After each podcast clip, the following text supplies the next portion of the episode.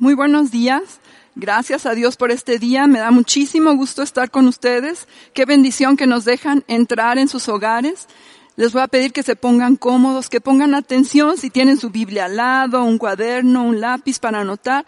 Y vamos a disponernos a escuchar lo que Dios quiere decirnos este domingo. Les invito a que hagamos una oración. Señor Jesús, establecemos tu paz en nuestras vidas. Queremos agradarte, queremos servirte y queremos escuchar tu voz. Señor, nos ponemos en paz y en calma para que tu palabra entre a nuestros corazones y haga y tenga fruto. En el nombre de Jesús. Amén. Bueno, pues estamos en el mes de septiembre y en este mes en amistad estamos viendo lo que significa identidad. Y identidad, según el diccionario de la Real Lengua Española, dice que es el conjunto de rasgos e informaciones que distinguen algo y confirman que realmente es lo que se dice. Igualdad o un alto grado de parecido. Por ejemplo, nosotros somos mexicanos. Y qué increíble este mes de septiembre, ¿verdad? Nos emociona ver nuestra bandera ondear en una ceremonia cívica el escudo nacional, los bailes y los trajes típicos y hasta los antojitos mexicanos, ¿verdad? Nada como nuestra nación. Y hay documentos legales que dan constancia de nuestra identidad, como son la tarjeta del INE o el pasaporte o el acta de nacimiento. Y yo me pregunto, ¿y qué me da identidad a mí como hija de Dios? ¿Cómo es que se nota que soy ciudadana del reino de los cielos y parte de su familia? A veces son rasgos físicos que demuestran nuestra identidad. Por ejemplo, mi tez morena y lo rizado de mi cabello no, me hace negar mis raíces, mis raíces cubanas. Me parezco a mis antepasados. Hay rasgos en nuestras vidas que dicen al mundo que los rodea que somos hijos de Dios Altísimo. ¿Y cuáles serían esos rasgos que nos dicen que somos hijos de Dios verdaderos? ¿Alguien tiene alguna idea? Pues el primer rasgo es el amor. Vamos a buscar primera de Juan 4:16, que dice, y nosotros hemos conocido y creído el amor que Dios tiene para con nosotros. Dios es amor y el que permanece en amor permanece en Dios y Dios en él. Saben que la gente y el mundo va a saber que nosotros somos cristianos por el amor que nos tenemos los unos a los otros. Y otro rasgo de identidad pues es la unidad. Sabrán que somos de nuestro Padre Dios si somos uno con Jesucristo. Como lo dice Juan 17, 21, que dice, para que todos sean uno, como tú, oh Padre, en mí y yo en ti, que también ellos sean uno en nosotros para que el mundo crea que tú me enviaste.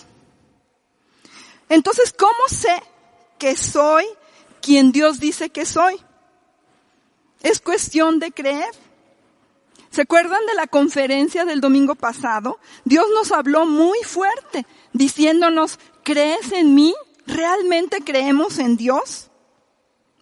Y no es nada más decir yo creo, sino realmente vivirlo. Ahora, de igual manera, no solo creemos en Dios, sino que es importante dar crédito a lo que Dios dice, a sus palabras. ¿Alguna vez te has preguntado qué dice Dios de ti? ¿Qué piensa? Siempre es interesante saber qué piensan otras personas de nosotros. Sobre todo, pues las personas que amamos, ¿no? Y estamos preguntando, ay, ¿qué pensará esta persona de mí? ¿Qué pensará mi equipo de trabajo de mí? ¿Nos importa la opinión de los demás? Y bueno, no es que estemos para agradar a todos, pero sí es importante lo que piensan de, de nosotros. Ahora yo pregunto, cuando Dios piensa en mí, ¿qué es lo que piensa?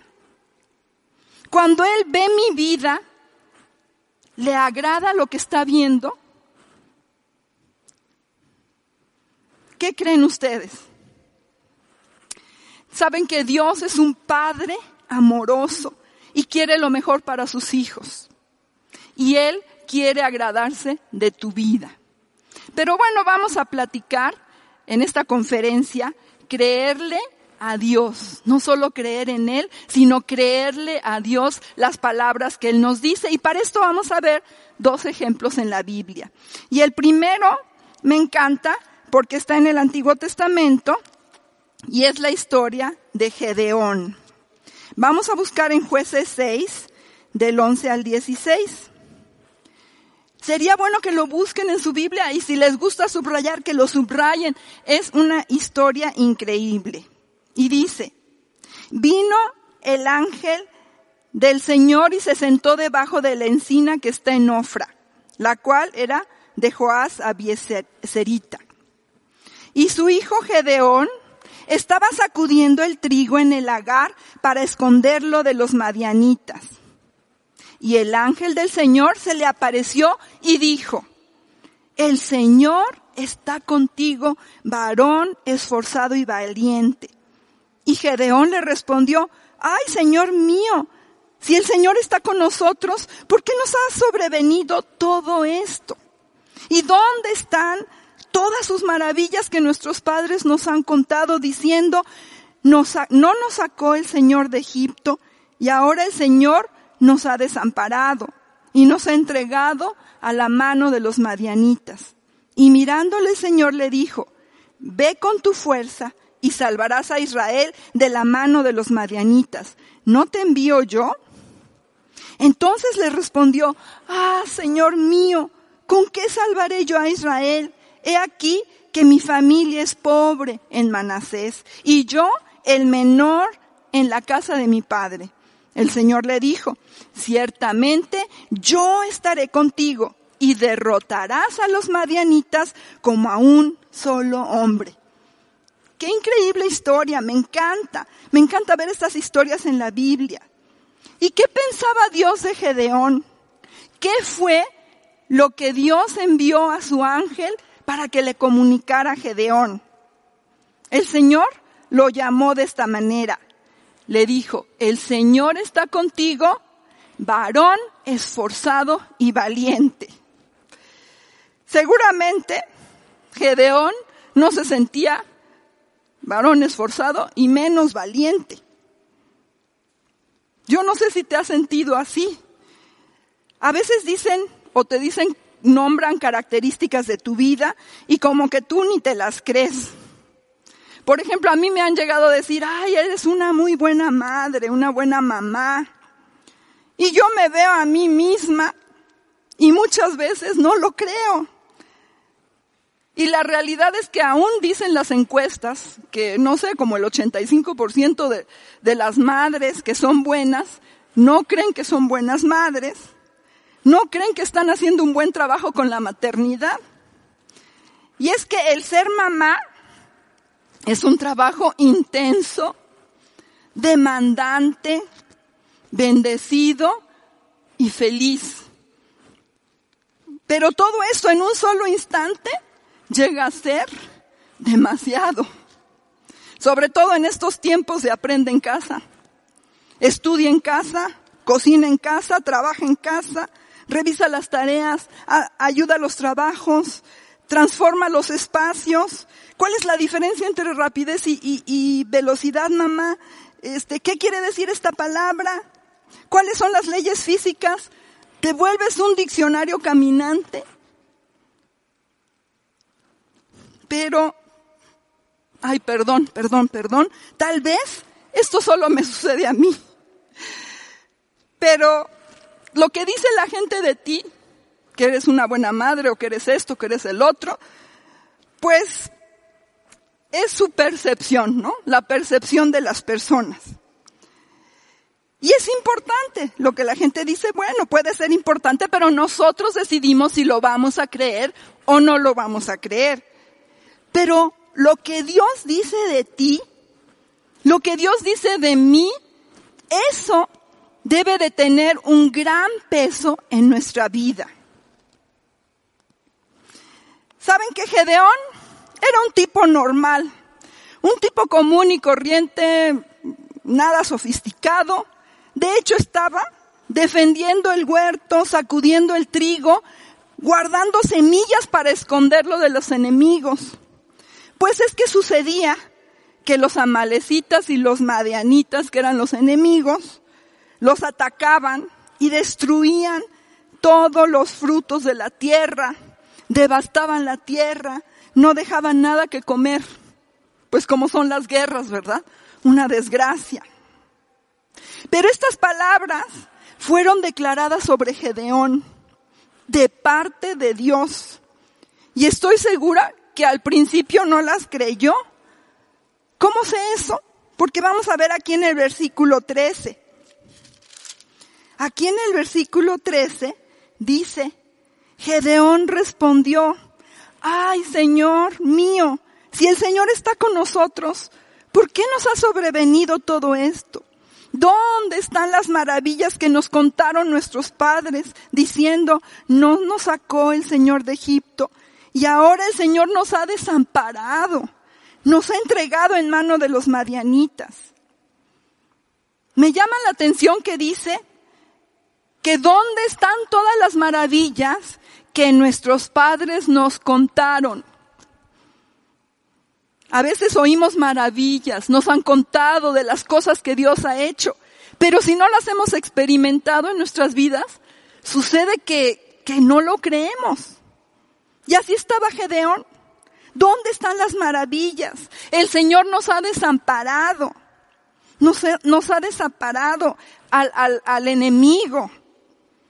Y Gedeón reclamó, ¿Por qué, Señor, pasan estas cosas? ¿Dónde están tus maravillas? ¿No le suena familiar? ¿Lo hemos dicho o lo hemos pensado alguna vez? ¿Dónde está Dios en esta situación? ¿En esto que estoy viviendo? ¿En esta pandemia? ¿En, en, en esta, estos seres queridos cercanos que se han ido de este mundo? ¿Dónde está Dios? ¿Dónde están sus maravillas? Pero ¿sabes qué? Ahí está Dios. Y tenemos que levantar nuestra vista de las circunstancias y vivir las maravillas. No vivir de los que nos contaron, ¿sabes qué? Que, que Dios sana, que Dios provee. No, vivirlo en nuestra vida, levantar nuestra vista y ver al invisible. Eso es difícil, porque la situación ves gente muriendo, gente enfermando, caos. Pero necesitamos ver al invisible. ¿Quién es el invisible?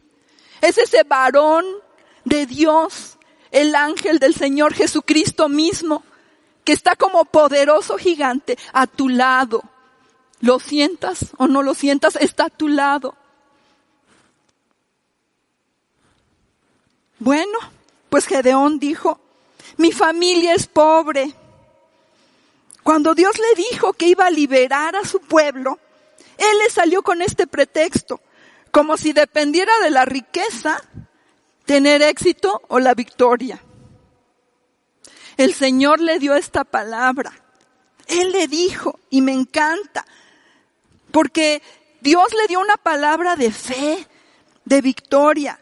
Y él no ignoró su transformo. Ustedes saben, ¿no creen que Dios no sabía de dónde venía Gedeón y cuál era su familia? Claro que sabía de dónde venía. Y nunca le dijo, no, Gedeón, no te preocupes. Pobrecito de ti, tu familia es humilde. No te preocupes, vas a poder hacer lo que yo te digo, no te preocupes. No le explicó nada. Y podemos pensar que hasta como que ignoró que era de una familia pobre, porque el Señor le dijo, si quieren vamos al versículo 16, y ahí le dijo, el Señor, ciertamente yo voy a estar contigo y vas a derrotar, vas a derrotar a los madianitas como a un solo hombre. Esto es lo que finalmente importa.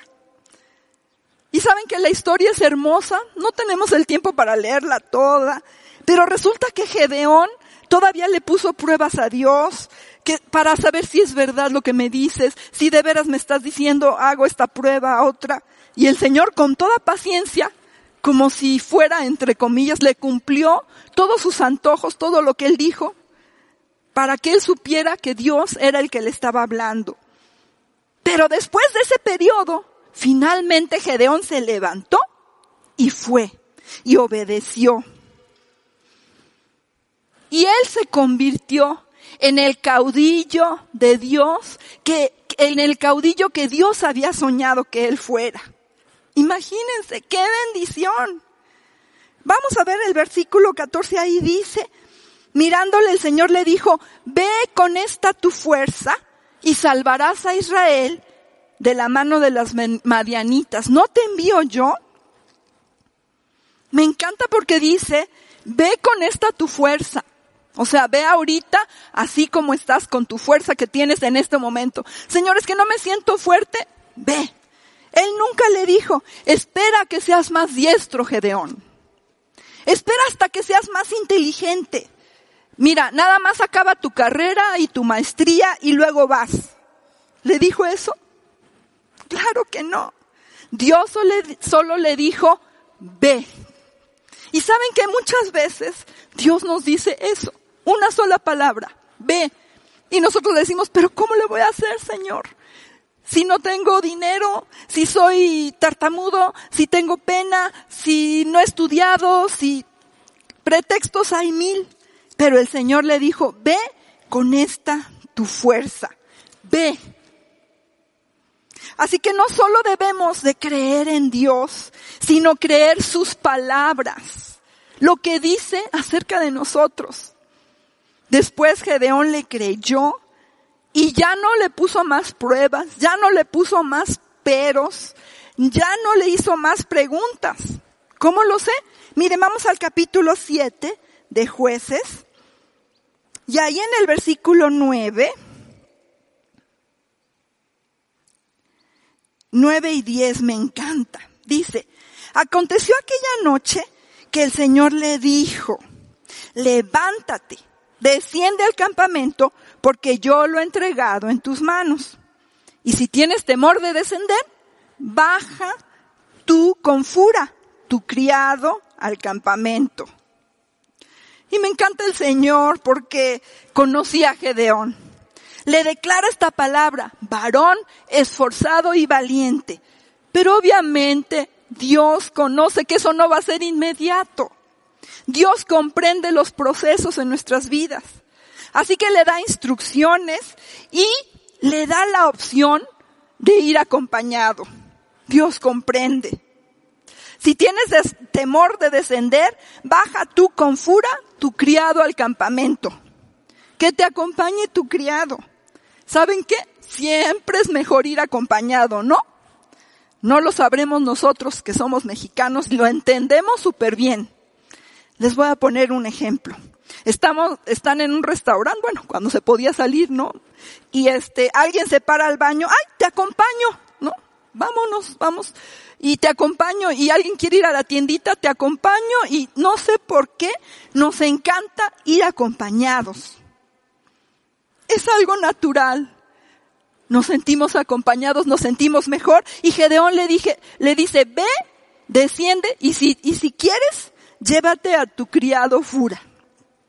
El Señor le dio la oportunidad de ir acompañado. No le condenó, no lo regañó, no le dijo, ay Gedeón, ya te di la palabra, ya te puse, te resolví tus acertijos y tus pruebas y no me crees.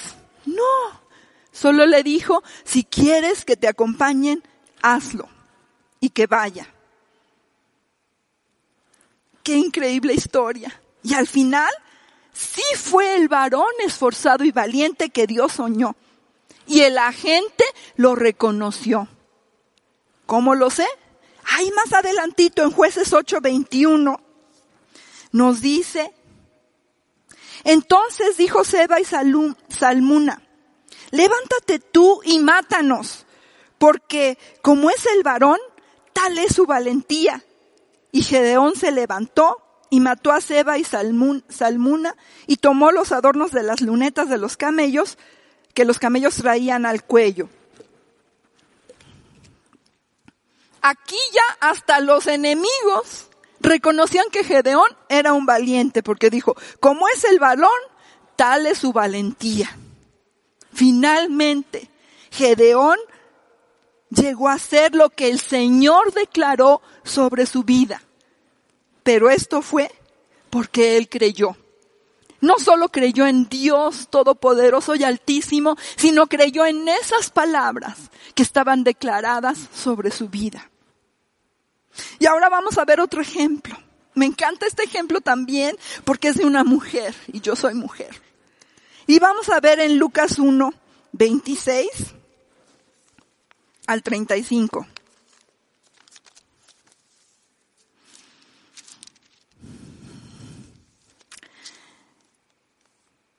Al sexto mes, el ángel Gabriel fue enviado por Dios a una ciudad de Galilea llamada Nazaret, a una virgen desposada con un varón que se llamaba José de la casa de David y el nombre de la Virgen era María.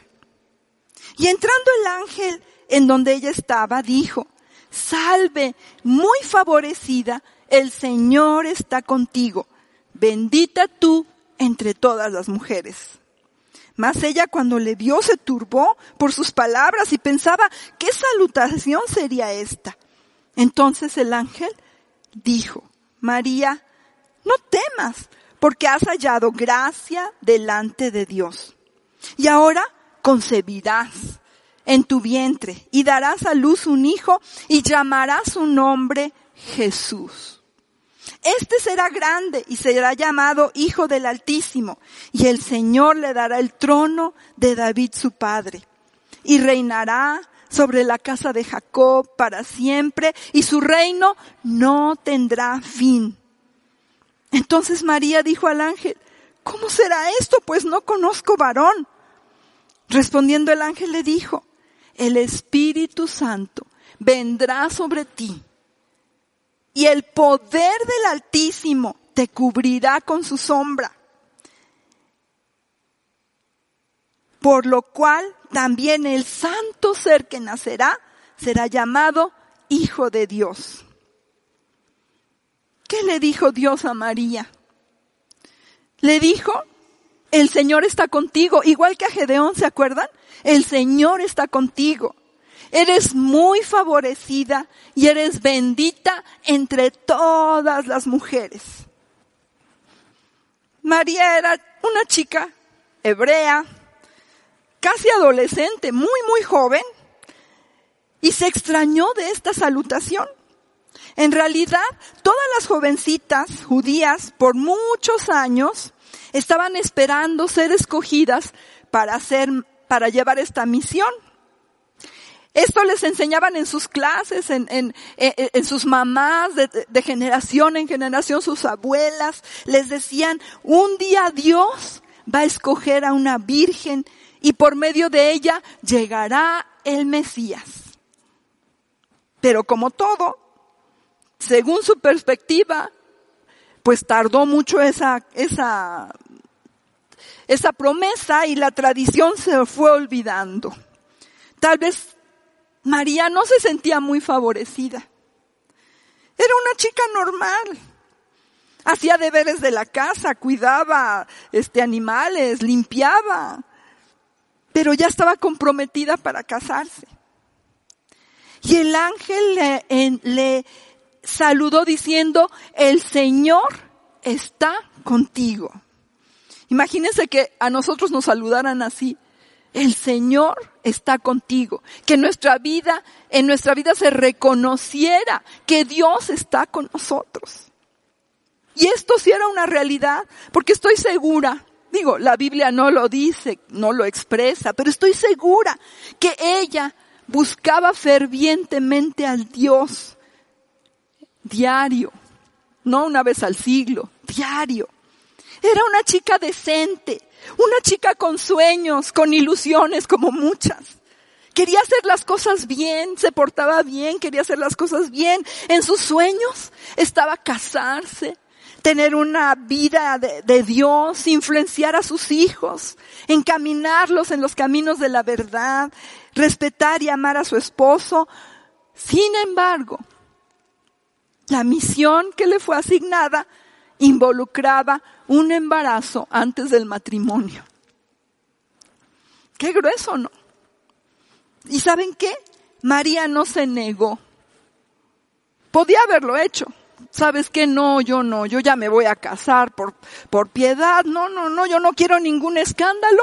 Busca otra joven judía virgen para que te, venga el Mesías. A mí no, yo ya tengo mis planes. Yo ya tengo mi vida hecha.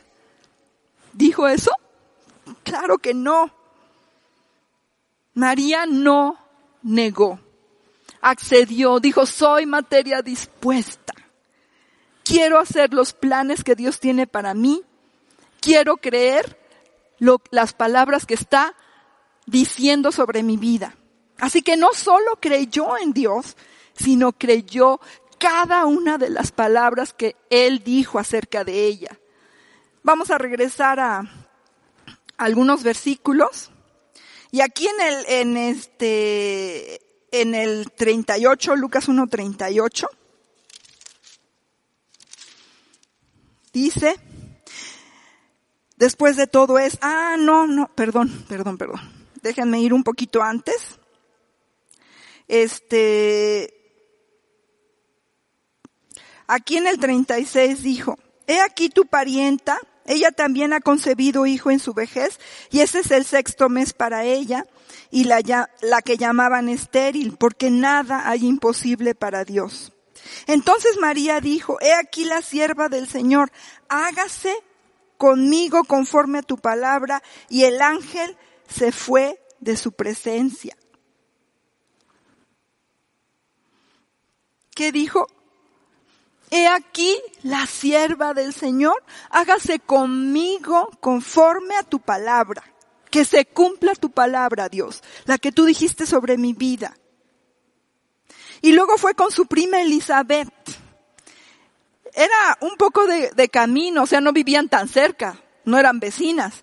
Tuvo que caminar un tramo, no sé cuántos kilómetros, y llegó con su prima Elizabeth. Y aquí en Lucas 1.42 nos dice, y exclamó a gran voz y dijo, bendita tú entre las mujeres y bendito el fruto de tu vientre.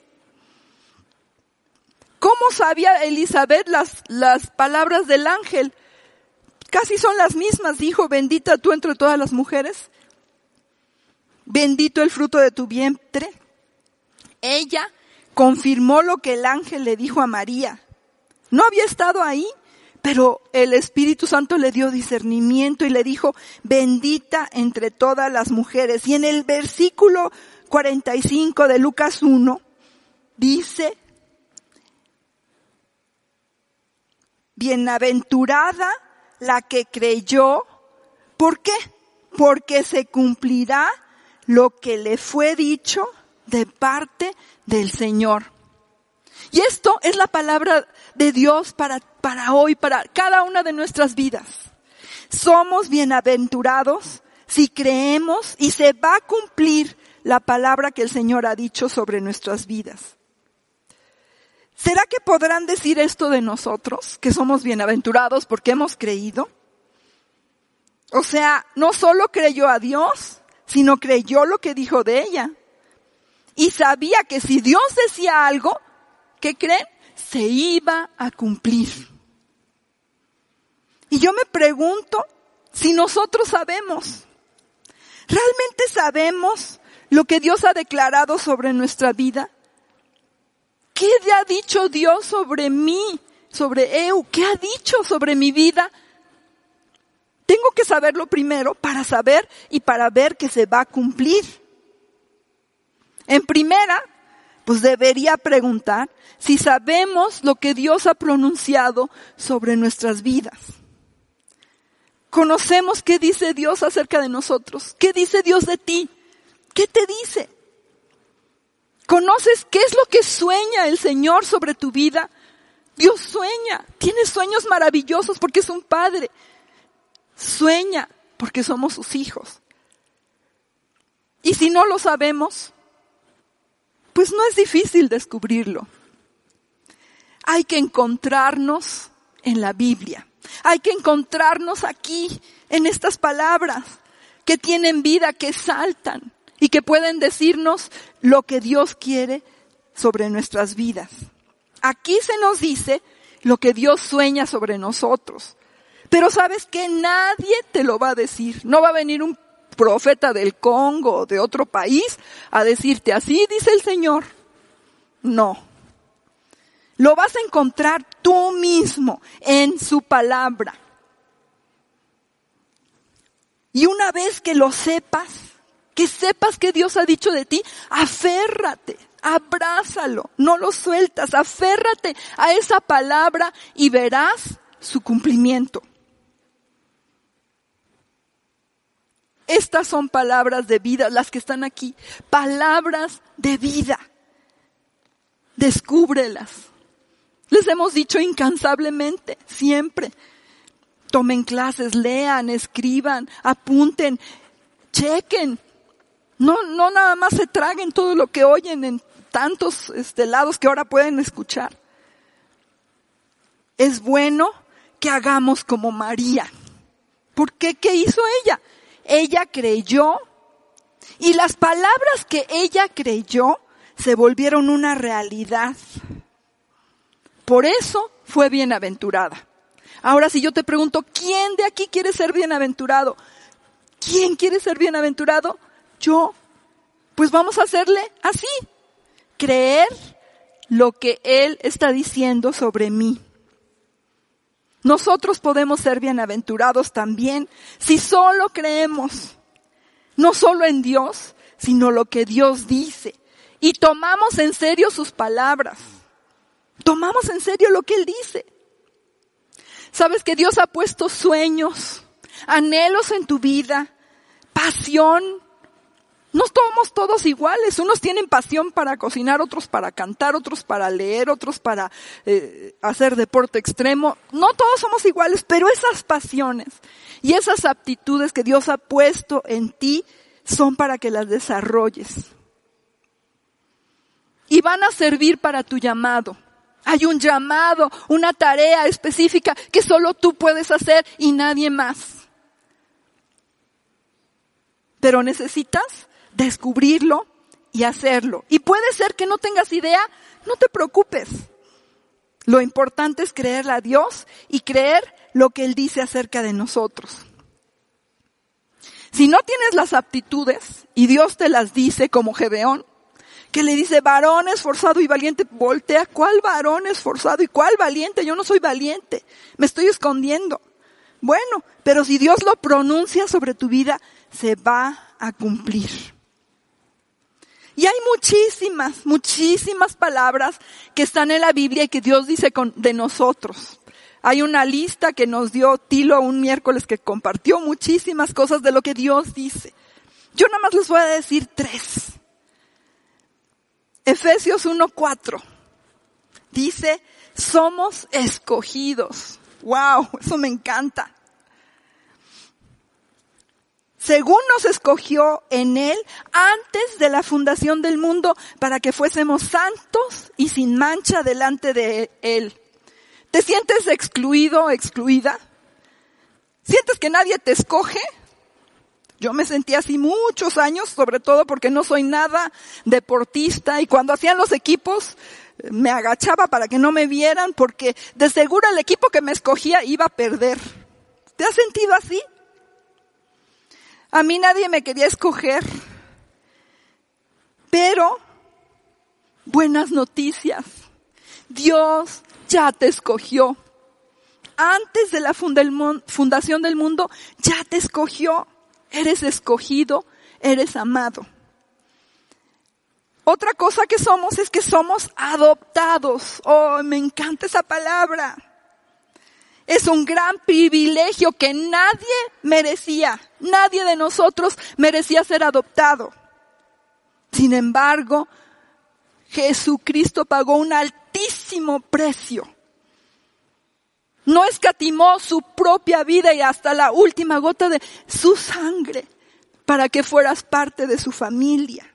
Dice Efesios 1.5.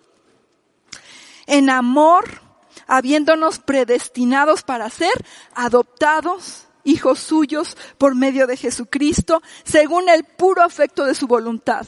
No tienes que hacer nada. Solo porque Él te ama, porque se le da la gana, porque te ama y te quiere, quiere que estés en tu familia. Y somos aceptados. Dios no nos rechaza, Él nos acepta por su gracia en el amado. Sabes que no tienes que caminar por esta vida con un letrero que diga rechazada. No tienes que caminar por la vida con un letrero que diga eh, que eres un, un, un que, que te han vencido.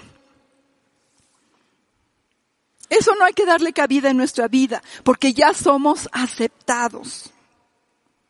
Dice Efesios 1.6, para alabanza de la gloria de su gracia con la cual nos hizo aceptos en el amado. Yo siempre les decía a mis hijos cuando eran más chiquitos, cuando les encantaba que les cantara, ahora ya mamá, por favor no cantes, que estás desafinada.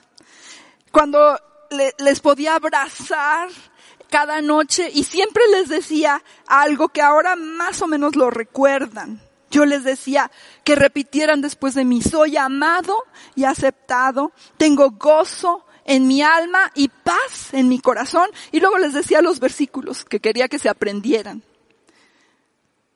Y todavía se acuerdan estas palabras porque yo quiero que mis hijos vayan por la vida sabiendo que son amados y aceptados que tienen a Dios en su corazón y que tienen paz. Si no saben nada más, por lo menos que sepan eso. Ahora, pues ya cambian, ya crecieron, ahora leemos, oramos, leemos historias. Pero es importante tener las palabras que Dios pronuncia sobre nosotros presentes en nuestras vidas. Así que no solo creamos en Dios, que es importante, es lo primordial creer en Dios, pero también creer en lo que Él dice acerca de ti. Encuéntrate en la palabra, por favor. Estos son tiempos ya no de jugar, es tiempo de que te encuentres en la palabra y que puedas saber que esto dice Dios de ti. ¿Qué dice Dios específicamente de tu vida? Yo tengo un cuadernito y ahora por las prisas se me olvidó y escribo lo que Dios me dice sobre mi vida. Y a veces me lo recuerdo, porque cuando te dicen las cosas y no te lo sientes, hay que recordarlas. Y ese es un tip, es bueno escribirlas. Y una palabra que Dios dijo sobre mi vida. Aquí les voy a abrir mi corazón. Está en Isaías 54, 1. Y dice, regocíjate, oh estéril, la que no daba a luz.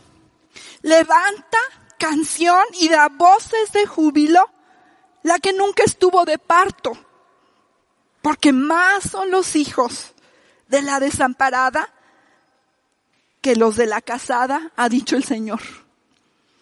Eso es un versículo que se ha cumplido en mi vida. Tal vez el enemigo de Dios quería que yo caminara con un letrero que dijera estéril por el resto de mi vida. Como María yo tuve sueños de casarme, de tener hijos, pero tenía este letrero impuesto por el enemigo de Dios que decía estéril. Pero este versículo, que es lo que Dios dice de mí, cambió mi vida por completo porque dice, regocíjate. Y me tengo que, que acordar y tengo que leerlo otra vez porque no es fácil regocijarte. No es fácil dar canciones y voces de júbilo en la noche cuando no has podido tener hijos. Pero Dios es hermoso. Nunca pude concebir. Pero ¿saben qué? Que eso no fue un impedimento para que el Señor cumpliera su propósito en mi vida. Y me dio no uno, no dos, sino tres hermosos hijos. Y otros más, que no son mis hijos de sangre, pero que los llevo en el corazón Y amo a los niños y los, los abrazo y creo que tengo un llamado para ellos. Entonces vamos a creerle a Dios. Su palabra se va a cumplir sobre tu vida. Sí, hay tiempos en que te sientes que no se va a cumplir, que el tiempo, que el, el mundo se acabó. Pero no, su palabra se va a cumplir. Vamos a ser transformados cada vez a su misma imagen. Él nos da su identidad. Y es algo que no vamos a poder negar. Como yo no puedo negar que tengo el cabello rizado y que me parezco a mis antepasados. La gloria del Señor va a estar tan fuerte en la vida de cada uno de ustedes, en nuestras propias vidas, que nos vamos a parecer a Dios. Eso nos va a dar identidad, sus palabras. Amemos sus palabras, comamos sus palabras, declaremos sus palabras y creamos que sus palabras se van a cumplir. Y pues quiero terminar con una oración, si me lo permiten. Vamos a pedirle al Señor que su palabra se haya quedado en nuestro corazón. Señor Jesús, te doy tantas gracias por todas estas personas que están escuchando. Señor, tú llega a sus corazones y a sus vidas. Revélales las hermosas palabras y promesas y bendiciones que has hablado sobre sus vidas y dile, Señor, convéncelos como a Gedeón de que se van a cumplir. Señor, que esta palabra no solo sea un domingo más, que se quede en nuestro corazón, que hagamos un compromiso de declarar la palabra que Dios ha hablado a nuestras vidas cada día. Confiamos en ti, Señor, y te amamos tanto, tanto Jesús. Amén. Pues ha sido un placer poder platicar con ustedes. Quiero decirles que les amo